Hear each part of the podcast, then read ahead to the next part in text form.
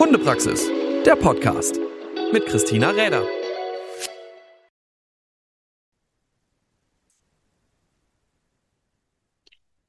Hey und schön, dass du wieder dabei bist zu einer neuen Folge vom Hundepraxis Podcast. Ja, und morgen geht er wieder los. Der zweite Dummy Training Online Kongress steht an und viele Beiträge, Interviews, Infos, Ideen rund um mein liebstes Hobby mit den Hunden steht an. Vielleicht ist es auch deins. Und ich dachte mir so als kleine Einstimmung auf diesen Monat voller Beiträge, voller Infos, voller Ideen, holen wir hier in den Podcast noch einmal, ja, einen der letzten Beiträge aus dem Jahr 2023 hervor und erinnern uns ein wenig, was wir da so alles gehört haben. Vielleicht hast du den Beitrag schon gehört, vielleicht auch nicht. Und heute kommt er dir ganz gelegen, denn ich habe mir den Beitrag rausgesucht von Tina Schnatz. Und darin geht es so ein bisschen darum, wie wir das Lernverhalten der Hunden gerade in der Dummyarbeit auch uns natürlich zunutze machen wollen, worauf wir achten sollten und was wir dort entsprechend immer wieder beobachten, sehen und anwenden können. Und ja, es bleibt mir jetzt nur ganz viel Freude bei dieser Folge oder bei dieser Aufzeichnung aus dem letzten Jahr des zweiten, des ersten Dummy Training Online Kongress, dir hier auf die Ohren zu geben. Ich wünsche dir viel Spaß. Wir hören oder sehen uns vielleicht die nächsten Tage und Wochen ein bisschen häufiger. Und ich würde sagen, los geht's.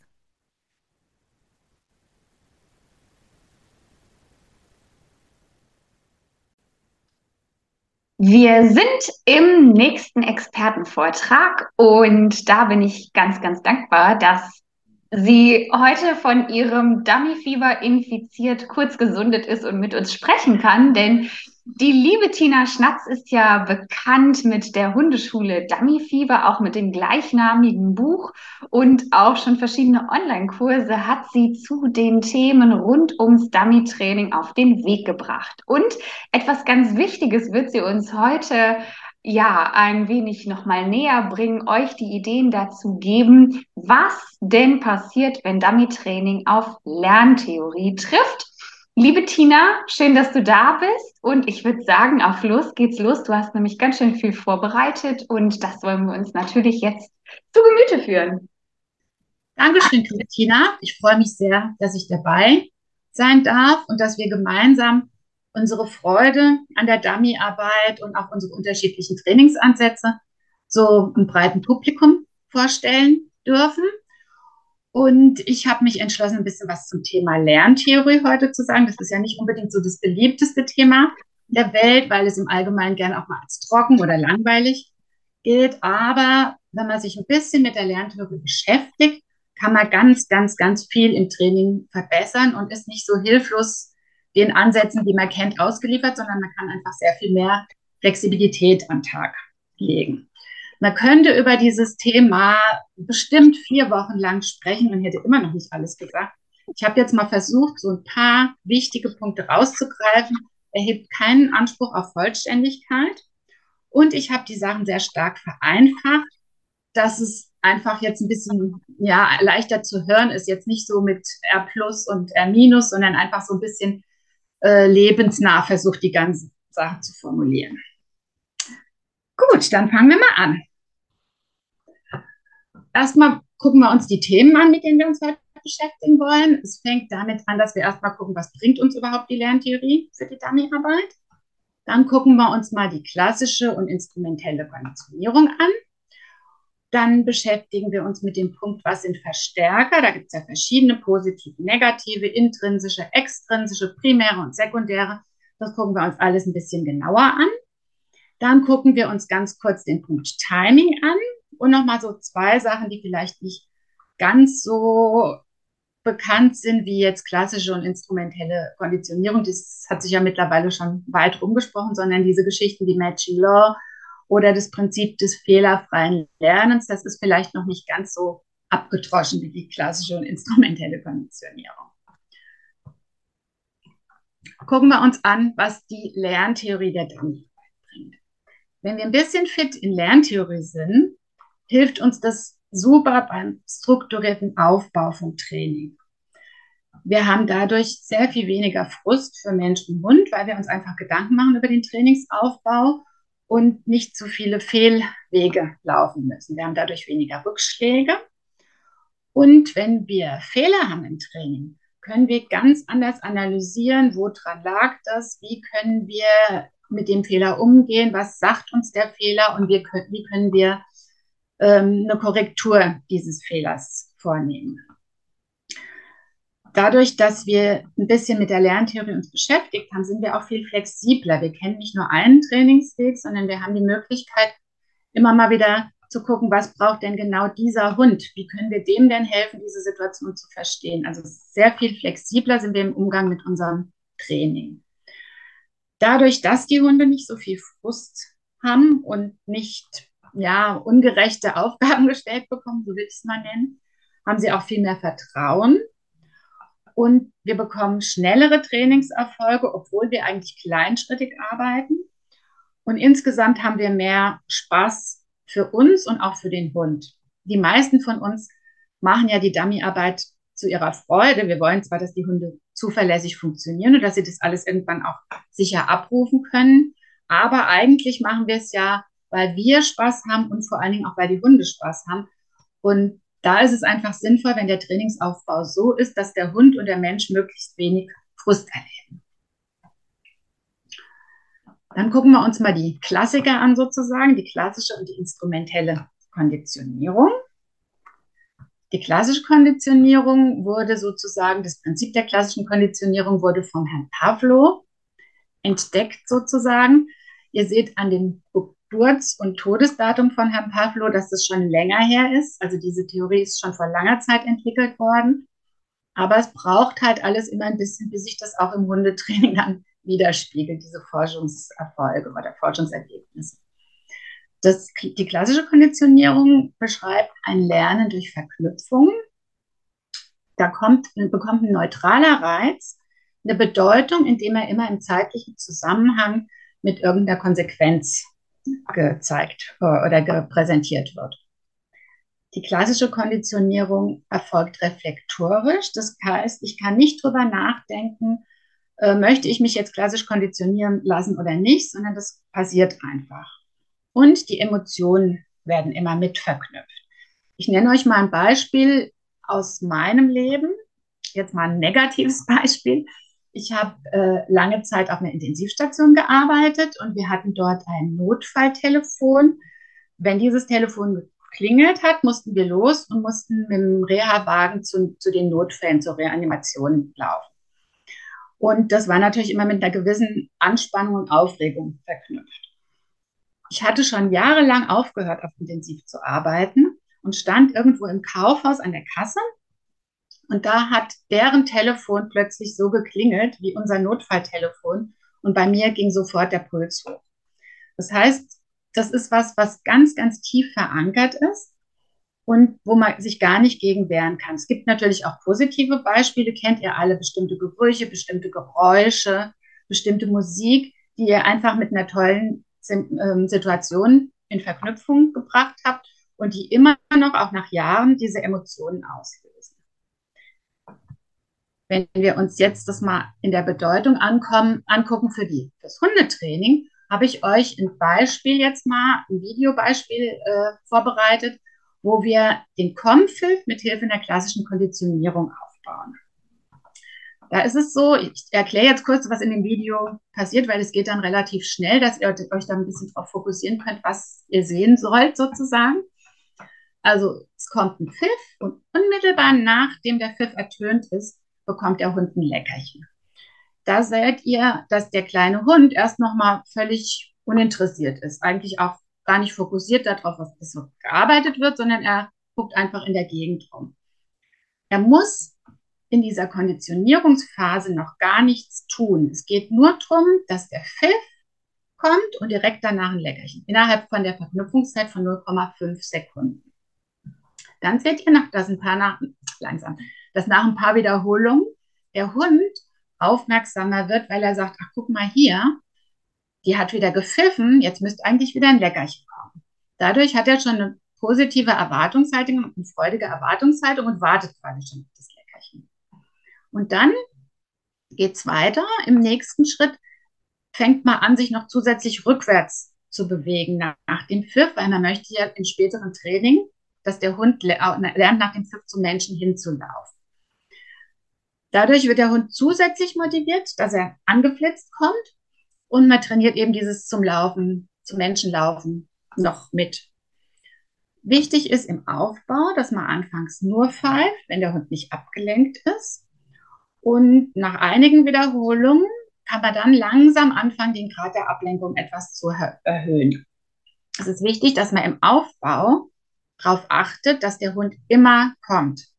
Also man sollte dann nur pfeifen, wenn man, sagen wir mal, zu 99 Prozent sicher ist, dass der Hund tatsächlich auch kommen kann. Wenn der jetzt bis zu den Schultern im Mauseloch steckt, ist es nicht sinnvoll zu verhalten. Später ja, wenn er richtig trainiert ist, aber am Anfang sollte man diese Ablenkungsgeschichten noch sehr gering halten. Wenn der Hund dann diesen Pfiff verknüpft hat, dann beginnt man das Training nach außen zu verlagern, vom ablenkungsarmen Bereich weg in mehr Ablenkung und baut dann zunehmend mehr Ablenkung ein, weil irgendwann soll er ja auch kommen, wenn ich ihn vom anderen Hund abpfeifen will oder wenn er mh, hm, irgendwas Tolles gesehen hat, wo er hinlaufen möchte. Dann schauen wir uns mal das Video an. Wir konditionieren jetzt mal den Rückrufpfiff und ich fange erstmal an, einfach mit einer Konditionierung auf den Pfiff. Hazel, komm mal schnell. Und rein.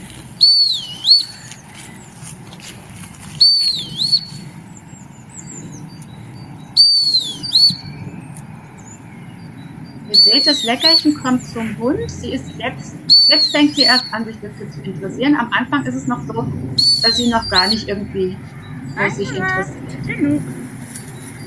So, wir machen direkt den nächsten Schritt. Ich gehe jetzt, nachdem ich pfeife, ein Schrittchen rückwärts. Leckerchen habe ich schon bereit.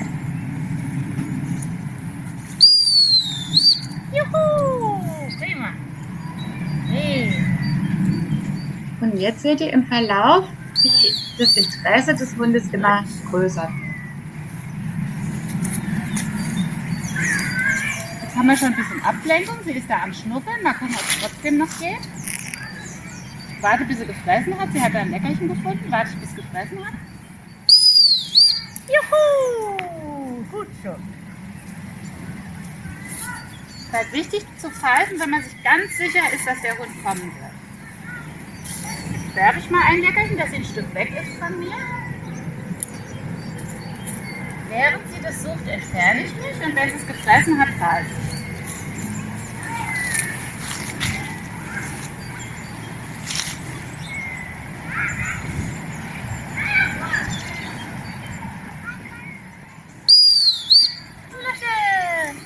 Man kann das unterstützen, indem man noch so ein bisschen runtergeht oder die Arme Leckerchen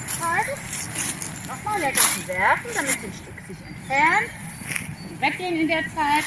Leckerchen bereithalten. Gut gucken, wann sie fertig ist. Und pfeifen, wenn sie nicht mehr zu abgelenkt Gut pfeifen. Nochmal. Leckerchen. Ablenken. Weggehen. Leckerchen bereithalten. Pfeife schon im Mund, sobald der Hund. Prima. Sobald er gefressen hat, wird er abgefüllt. Ein letztes Mal. Also. Zwei Stück.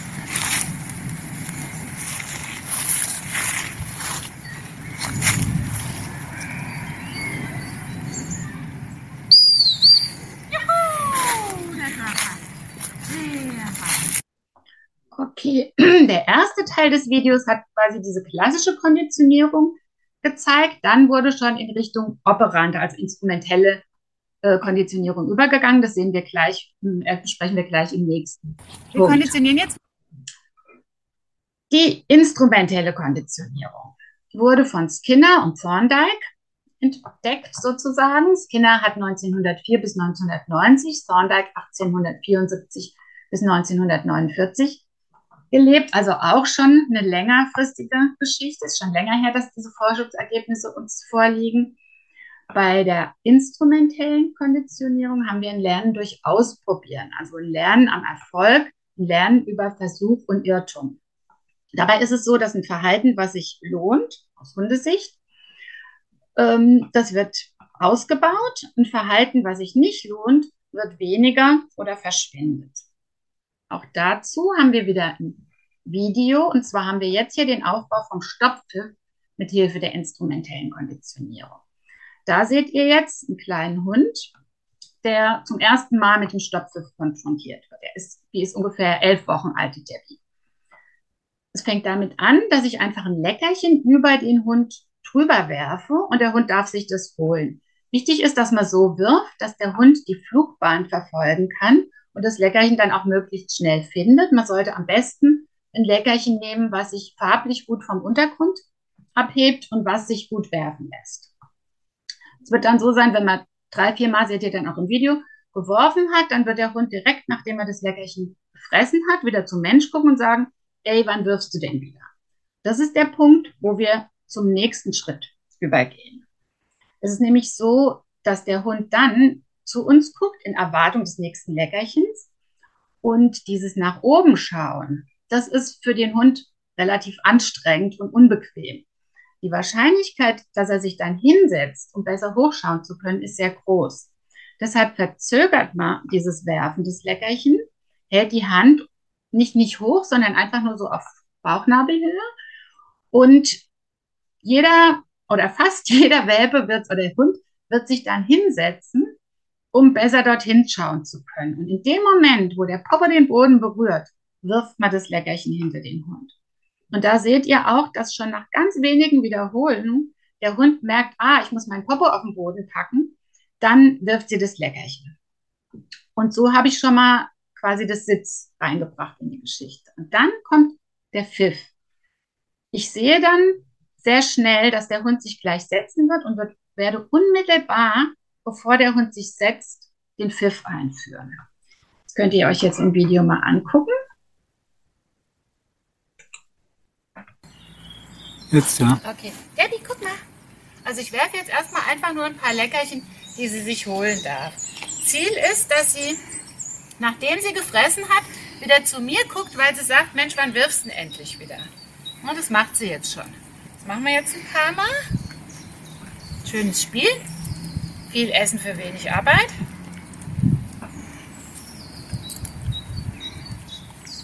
Jetzt warte ich mal einen Moment ab, ob sie sich setzt. Weil meistens setzt der Welpe sich dann automatisch, weil das total unbequem ist. Prima! Die ganze Zeit hoch zu gucken. Jetzt ist mein Kriterium, sie muss sich setzen, um den Leckerchenwurf auszulösen. Juhu! Das machen wir jetzt auch wieder ein paar Mal. Prima.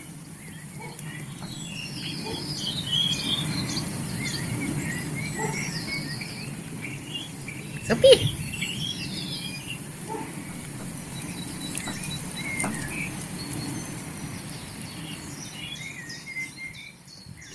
Ja, toll. Jetzt hat sie nachgedacht und hat gedacht, hochspringen bringt nichts, ich muss mich setzen, sonst wirft die nicht die Alte. Ja, prima.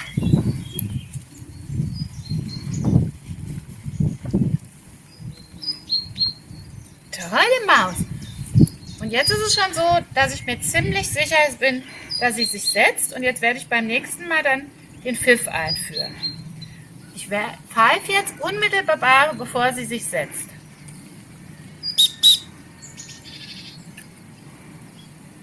Juhu.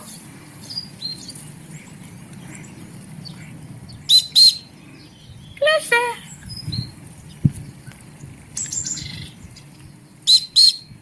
Prima Maus. Kleine Maus.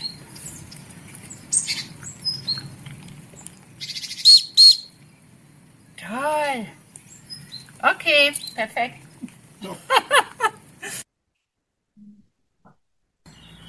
So, nachdem der Hund den Pfiff jetzt so über die instrumentelle Konditionierung gelernt hat, also hat gelernt, Popo auf dem Boden bringt Leckerchenwurf und dann hat er gelernt, Pfiff bedeutet Popo auf den Boden setzen und Leckerchen entgegennehmen, haben wir jetzt den Ausbau ein paar Wochen später mit einem anderen Welpen. Nochmal, zeige ich jetzt euch auch. Da ist es jetzt schon mit mehr Ablenkung und nach draußen verlagert. Am Anfang beim ersten Video war das ja noch im ablenkungsarmen Bereich und jetzt ist es schon draußen auf einer Wiese.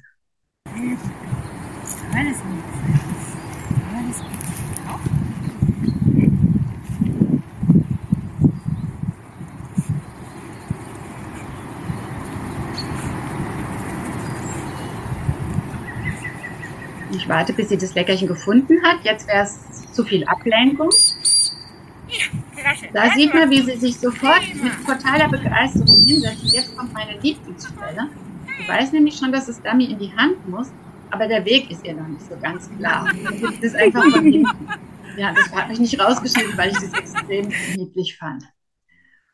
Und im nächsten Video seht ihr jetzt schon eine sehr viel weiterführende Geschichte, weil jetzt ist der Hund schon ein bisschen älter, hat schon ein bisschen länger das Ganze trainiert. Und wir haben ja oft das Problem, dass die Hunde den Stopppfeff zwar sehr schnell lernen, aber wenn sie im Suchenmodus sind, dass sie den dann nicht annehmen können, weil sie dann sagen, du, ich habe hier einen Job zu erfüllen, ich kann mich jetzt nicht setzen. Deshalb habe ich da schon sehr früh angefangen, quasi den Hund aus dem Suchen heraus zu stoppen. In dem Fall habe ich eine Handvoll Leckerchen ins Gras geschmissen, habe sie die Leckerchen suchen und fressen lassen und habe dann den Stopppfiff eingeführt. Ab jetzt? Ja, sie sucht jetzt die Leckerchen, den Suchenpfiff.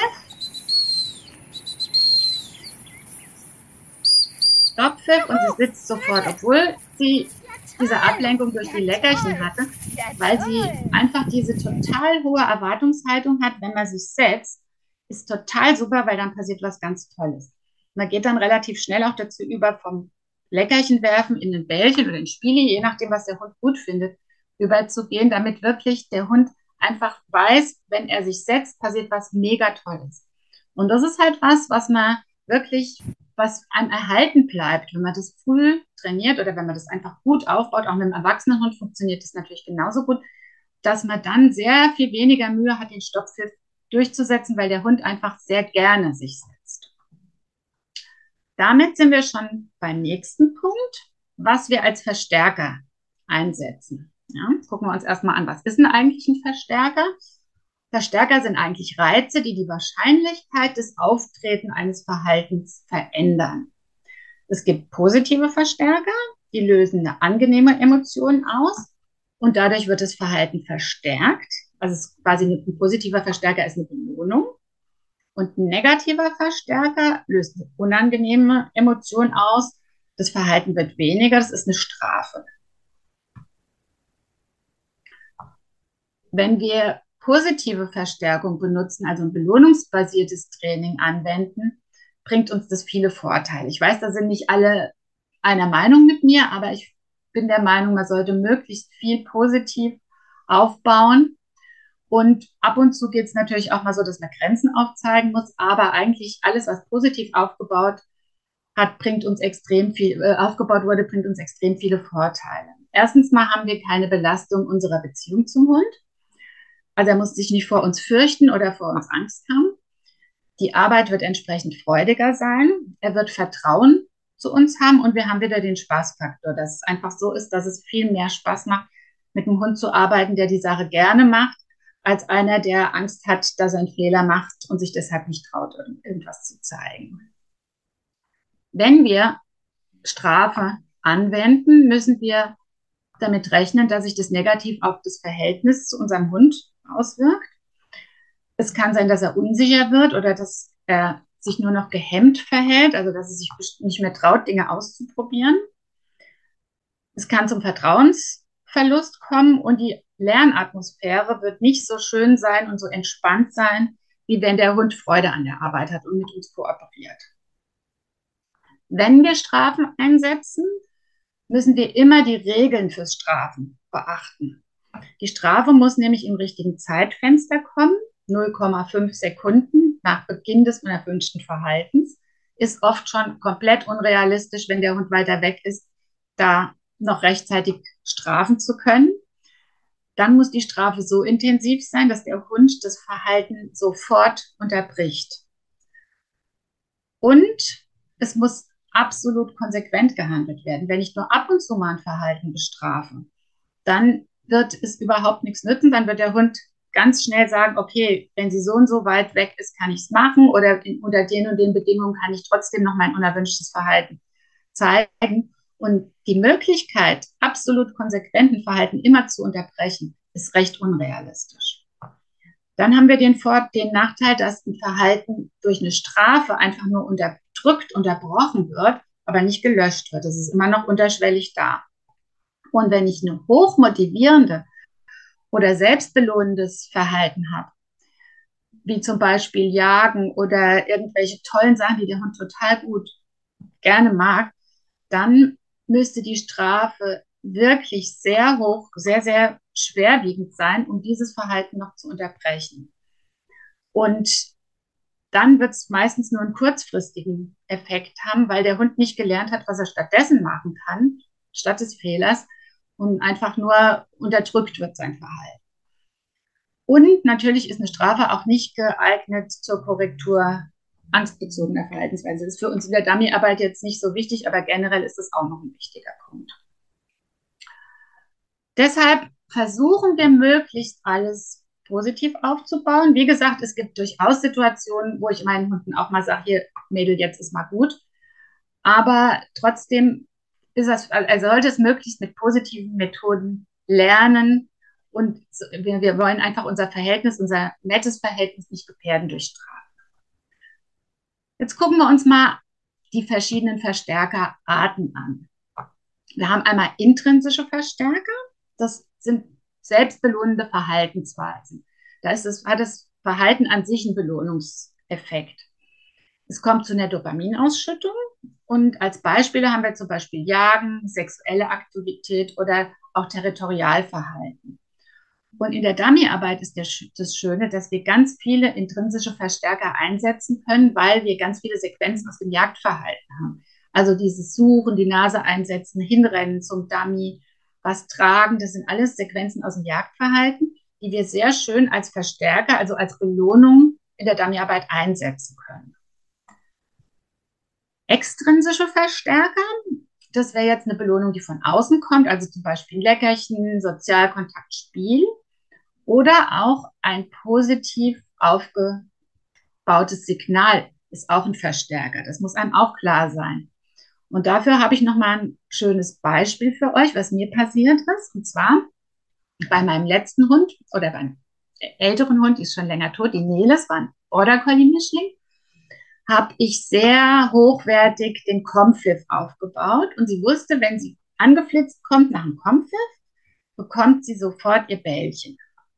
Sie war elf Wochen alt, wir waren im Wald spazieren und sie rennt permanent in den Wald rein. Ich mache meinen Pfiff, sie kommt raus, ich belohne sie mit Bällchen.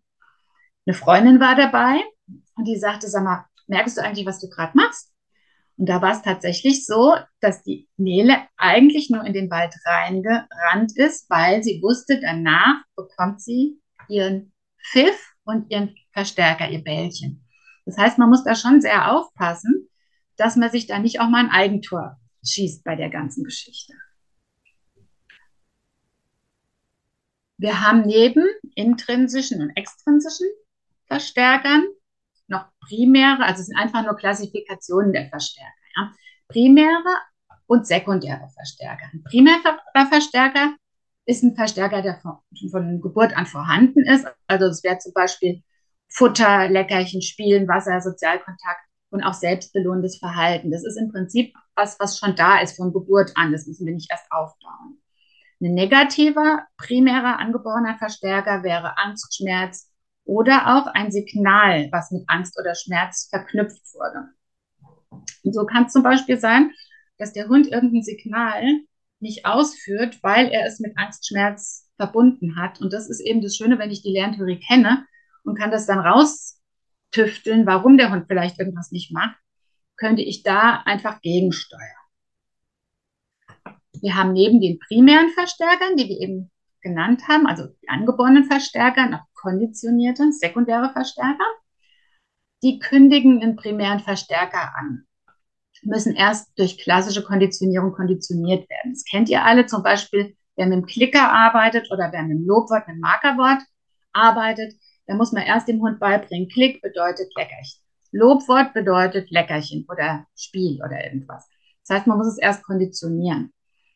Und wenn wir im Training, zum Beispiel im Dummy-Training, den weißen Stab verwenden und ein paar Mal den Hund zum Stab geschickt haben und er hat immer in der Nähe des Stabes etwas gefunden, wird der Stab auch automatisch zum sekundären Verstärker. Das heißt, der Stab an sich löst schon eine angenehme Erwartungshaltung aus, weil er immer damit verknüpft ist, dass ein Dummy am Stab liegt.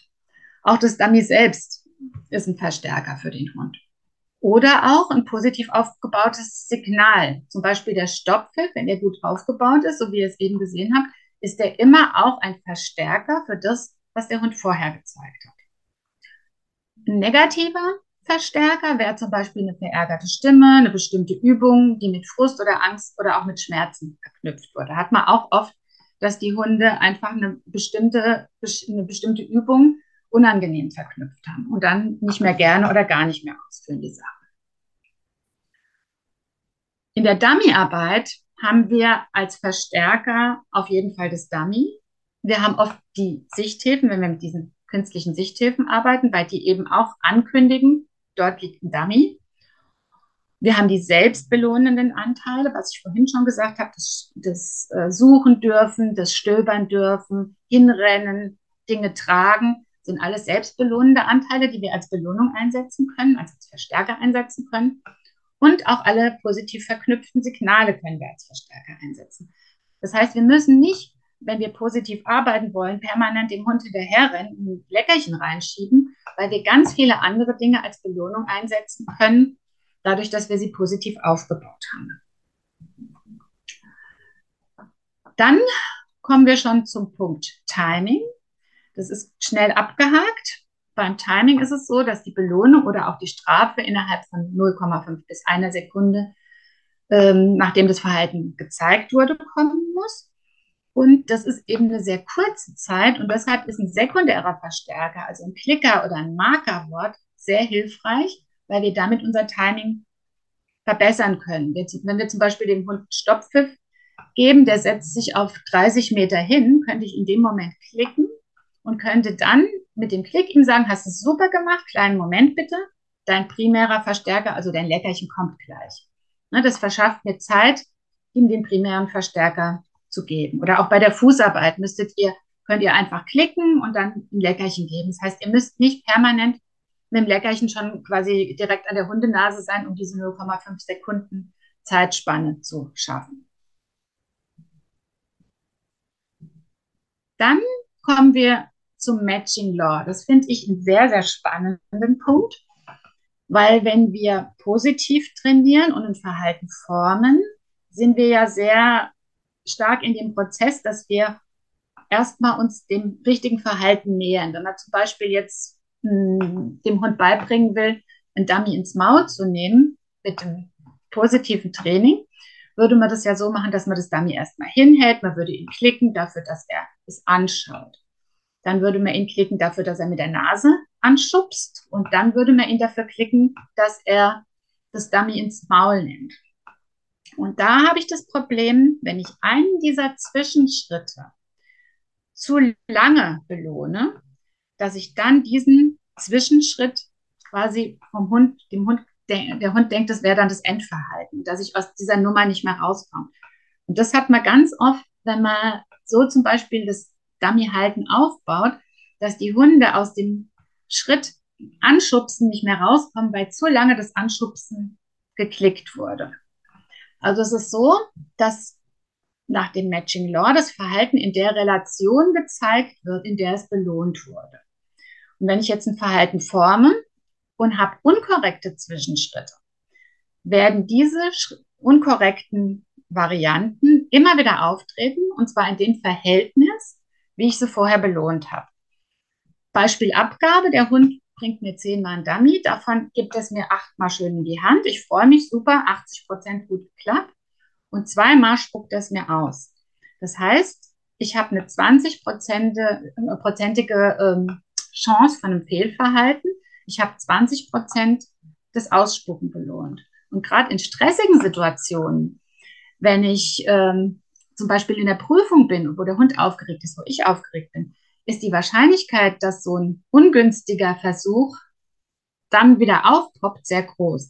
Also man sollte versuchen, die Belohnungskriterien ganz klar zu setzen und nicht belohnen, wenn man etwas nicht möchte. Das heißt, wenn der Hund mir das Dummy hinspuckt, gibt es keine Belohnung. Ganz, ganz wichtig. Und da haben wir ja so dieses bei uns positiven Trainern so ein bisschen das Ding, dass man gerne mal sagt, auch der hat sich aber doch so bemüht und er hat auch dabei so süß geguckt und es war auch wirklich von ihm so gut gemeint und dass man sich dann für eine Belohnung verleiten lässt. Wenn man das macht, ist es ein unbewusstes in die Irre führen und verwirren des Hundes. Man darf wirklich was, was man nicht möchte, auch tatsächlich nicht belohnen, wenn es noch so gut gemeint und lieb ist und wenn das Mutterherz noch so sehr blutet, ist, ist wirklich ganz wichtig, dass man da dann ganz klar sagt, keine Belohnung dafür. Dann schauen wir uns noch den Begriff des fehlerfreien Lernens an. Fehlerfreies Lernen hört sich ja so komplett unrealistisch an, weil Lernen funktioniert halt nun mal nicht komplett ohne Fehler. Aber was wir beim fehlerfreien Lernen versuchen, ist, wir machen ein Lernen über, oder wir praktizieren ein Lernen über Versuch und Irrtum. Aber wir versuchen, die Lernsituation so zu gestalten, dass der Hund praktisch keinen Fehler machen kann und dass die Chance, dass er das Richtige macht, einfach sehr, sehr hoch ist. Dazu muss man sich vorher natürlich gut überlegen, wie man das Training aufbaut. Es kommt dann zu weniger Fehlversuchen, weil der Hund gar keine Chance hat, einen Fehler zu machen. Weniger falsche Lernerfahrungen, die mir später nach dem Matching Law wieder auf die Füße fallen. Weniger Frust und obwohl auch hier wieder ein ganz kleinschrittiger Trainingsaufbau stattfindet, wird das Lernen insgesamt sehr schnell sein, weil einfach diese ganzen Umwege durch Fehler minimiert werden. Was wichtig ist, ist dabei, dass ich mir vorher gut überlege, wie baue ich meine Übung auf, was kann schiefgehen. Dass ich dann die Schritte so klein mache, dass möglichst kein Fehler passieren kann und dass ich, wenn ich weiß, in dieser Situation könnte ein Fehler passieren, diesen Fehler über Management verhindere und dann das erwünschte Verhalten belohne. Das seht ihr gleich im Video, wird es noch ein bisschen deutlicher. Und erst wenn der Hund die grundlegenden Dinge verstanden hat, dann komme ich erst dazu, Konflikte einzubauen. Also eine stärkere Ablenkung, eine Verleitung, eine ablenkungsreichere Umgebung. Das kommt erst ins Spiel, wenn der Hund das Prinzip verstanden hat. Ja? Natürlich wird uns das nie gelingen, komplett fehlerfrei zu trainieren. Da müsste man ein super vorausschauender Held sein. Und es gibt einfach immer mal Situationen im Training, wo man einfach eine Situation falsch eingeschätzt hat, wo vielleicht eine Ablenkung aufgetreten ist, die wir nicht eingeplant hatten oder wo wir nicht so gut im Timing waren oder der Hund vielleicht einen schlechten Tag hatte. Es werden trotzdem Fehler passieren, aber wir versuchen die Fehler im Aufbau zu minimieren. Wenn der Hund es dann verstanden hat, was er tun soll, muss ich natürlich Ablenkungen einbauen. Es geht nicht, dass ich ihn komplett in so einer leeren, luftleeren Blase trainiere, wo gar keine Verleitungen sind. Aber das mache ich erst, wenn er das grundlegende Verhalten verstanden hat. Und dann baue ich eben diese Konflikte bewusst ein, damit ich einfach ihn in der richtigen Situation auch vielleicht davon abhalten kann, was Falsches zu machen. Was ihr im nächsten Video seht, ist ein Steadiness-Training mit dem fehlerfreien Lernen aufgebaut. Dabei wird mit der Ballschleuder ein Bällchen geworfen. Das ist für den Hund, für die Hazel sehr spannend und die Wahrscheinlichkeit, dass sie da einspringen würde, ist sehr, sehr groß. Deshalb hat sie einfach die Leine um die Brust gelegt als Managementmaßnahme. Falls sie versuchen würde einzuspringen, könnte man sie damit abhalten, den Fehler zu machen. In dem Moment, wo der Hund sich entscheidet, nicht aufzuspringen, also sitzen zu bleiben, wird geklickt. Leider hört man den Klick im Video nicht richtig, aber es wird geklickt in dem Moment, wo der Hund noch sitzt, bevor er aufsteht. Also der sekundäre Verstärker gibt den Klick und als, Primärver äh, als Primärver primärer Verstärker darf der Hund dann direkt nach dem Klick losflitzen und das Bällchen holen. Also er kriegt da kein Leckerchen zwischendrin, sondern der Verstärker ist, dass er hinrennen darf dann zu seinem Bällchen. Das Dummy zum Dummy laufen und das Suchen im Gras ist selbst belohnt, und es dient quasi als Verstärker für das Warten. Und dann ist im nächsten Schritt nochmal eine zusätzliche Schwierigkeit eingebaut, dass der Hund sich nochmal abwenden muss von diesem geflogenen Bällchen. Da wird er mit einem Leckerchen weggelockt. Auch Management, dass er nicht hinterher flitzt, sondern dem Leckerchen folgt. Gleichzeitig habe ich durch das Leckerchen niedrigeren Frust, weil der Hund ja einen Ersatz kriegt sozusagen fürs Hinterherrennen in Form von Leckerchen. Und dadurch eine geringere Chance, dass er später fiebt, weil er den Frust nicht aushält, das Dummy nicht direkt holen zu dürfen. Am Ende darf er dann das zweite Dummy auch holen. Das könnt ihr euch jetzt mal anschauen. Nochmal.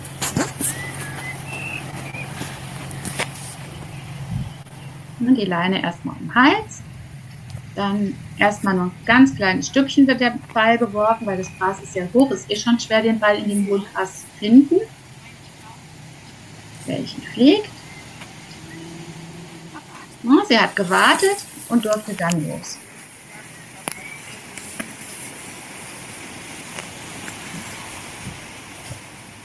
Suchen jetzt, das dauert einen Moment, das ist aber nicht schlimm, weil das alles selbst belohnen bekommt. Gibt das Bällchen ab, kriegt eine Belohnung fürs Bällchen, wird wieder in Vollstellung gebracht.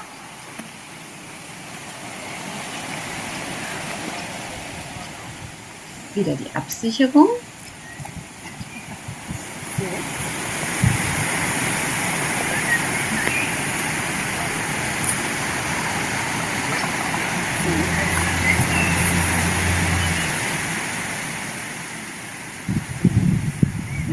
Leckerchen wird es abgewendet. Muss einmal den Blickkontakt unterbrechen zum Bällchen. Und darf auf Signal dann wieder loslaufen. Und so hat sie ganz ohne Frust, konnte sie diese Steadiness-Übung absolvieren, die schon ganz schön schwer ist. Wie man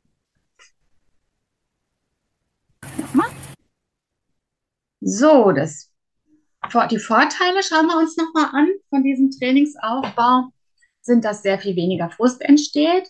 Der Hund wird nicht verunsichert dadurch, dass er gestraft wird, zurückgeholt wird, sondern er kann wirklich Sicherheit und Selbstvertrauen aufbauen. Er hat dadurch auch ein großes Vertrauen zu seinen Menschen. Es ist sehr schnell, wie wir vorhin schon gesagt haben, trotz kleinschrittigem Trainingsaufbau sehr schnell, weil wir eben nicht die Fehler korrigieren müssen. Und wir haben sehr viel entspannteres Lernen und wieder unser mehr Spaß für Mensch und Hund. Zum Schluss gucken wir uns jetzt noch mal eine Aufgabe an. Das ist im Prinzip eine Lernkontroll-Testaufgabe, wo der junge Hund die ganzen Dinge, die er vorher, die einzelnen Elemente, die er vorher gelernt hat, in Kombi zeigen soll. Das ist einmal, dass er gelernt hat, in Grundstellung zu sitzen, sich auf ein Ziel auszurichten, ein Ziel zu fokussieren, also nach vorne zu schauen, nicht zur Hand zu schauen, sondern nach vorne zu schauen.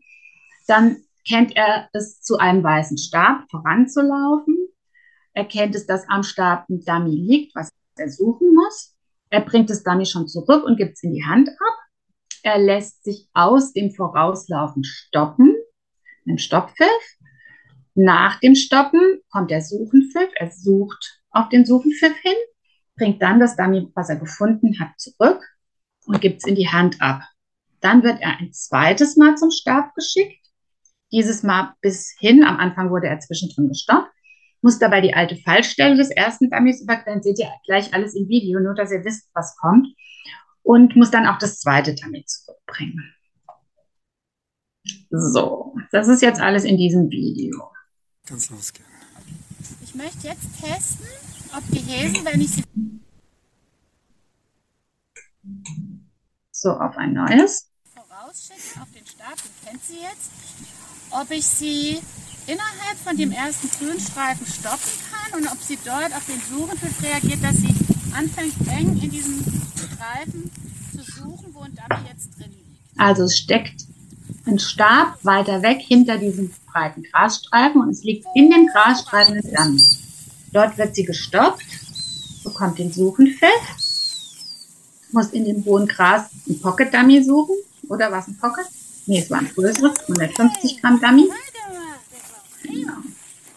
Jetzt muss sie über die Stelle, wo sie eben das Dummy gefunden hat, drüber, durch den Grasstreifen durch, durch einen weiteren Grasstreifen durch und dort steckt der Stab. Das haben wir im vorherigen Training dir schon gezeigt, dass da ein Stab steckt. Also das war jetzt kein Blind für so einen kleinen Hund, sondern das war ein Memory. Also sie wusste, dass da ein Stab steckt und ein Dummy liegt. Jetzt muss sie durch den Grasstreifen durchgehen und durch die nächsten Grasstreifen durch. Dort hinten steckt jetzt der Stab, dort sieht sie die Dummy und bringt es zu. Also wir haben jetzt quasi die ganzen Sachen, die wir separat voneinander geübt haben, zu einer Aufgabe zusammengesetzt. Das spielt es noch aus. Da, da besteht mal drauf, dass man das Dummy dann in die Hand bekommt. Weil Matching Law, wenn wir es jetzt belohnen würden, obwohl der Rest gut war, hätten wir leider eine Ausspuck wahrscheinlich, eine Ausspuckmöglichkeit belohnt.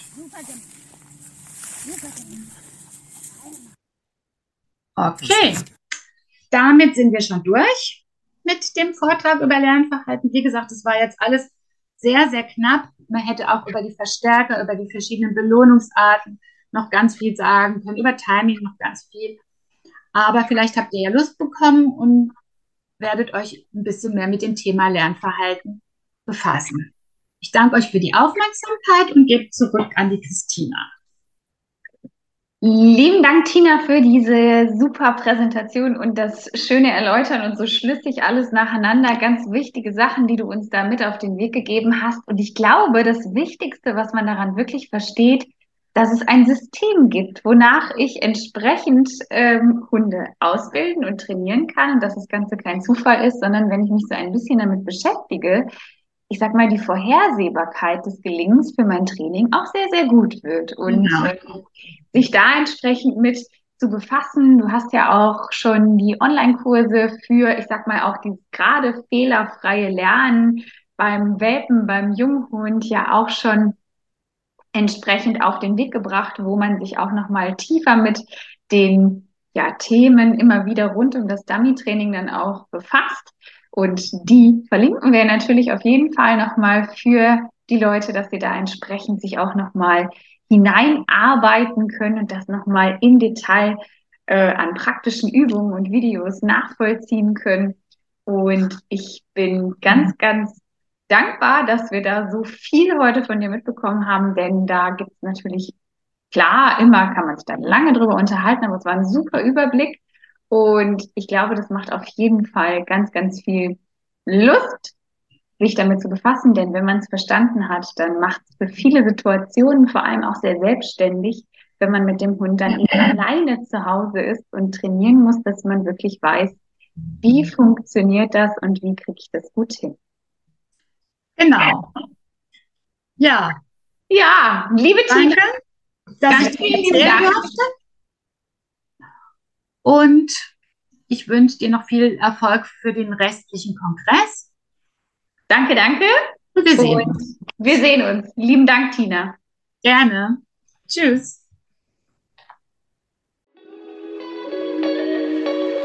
Hundepraxis, der Podcast mit Christina Räder.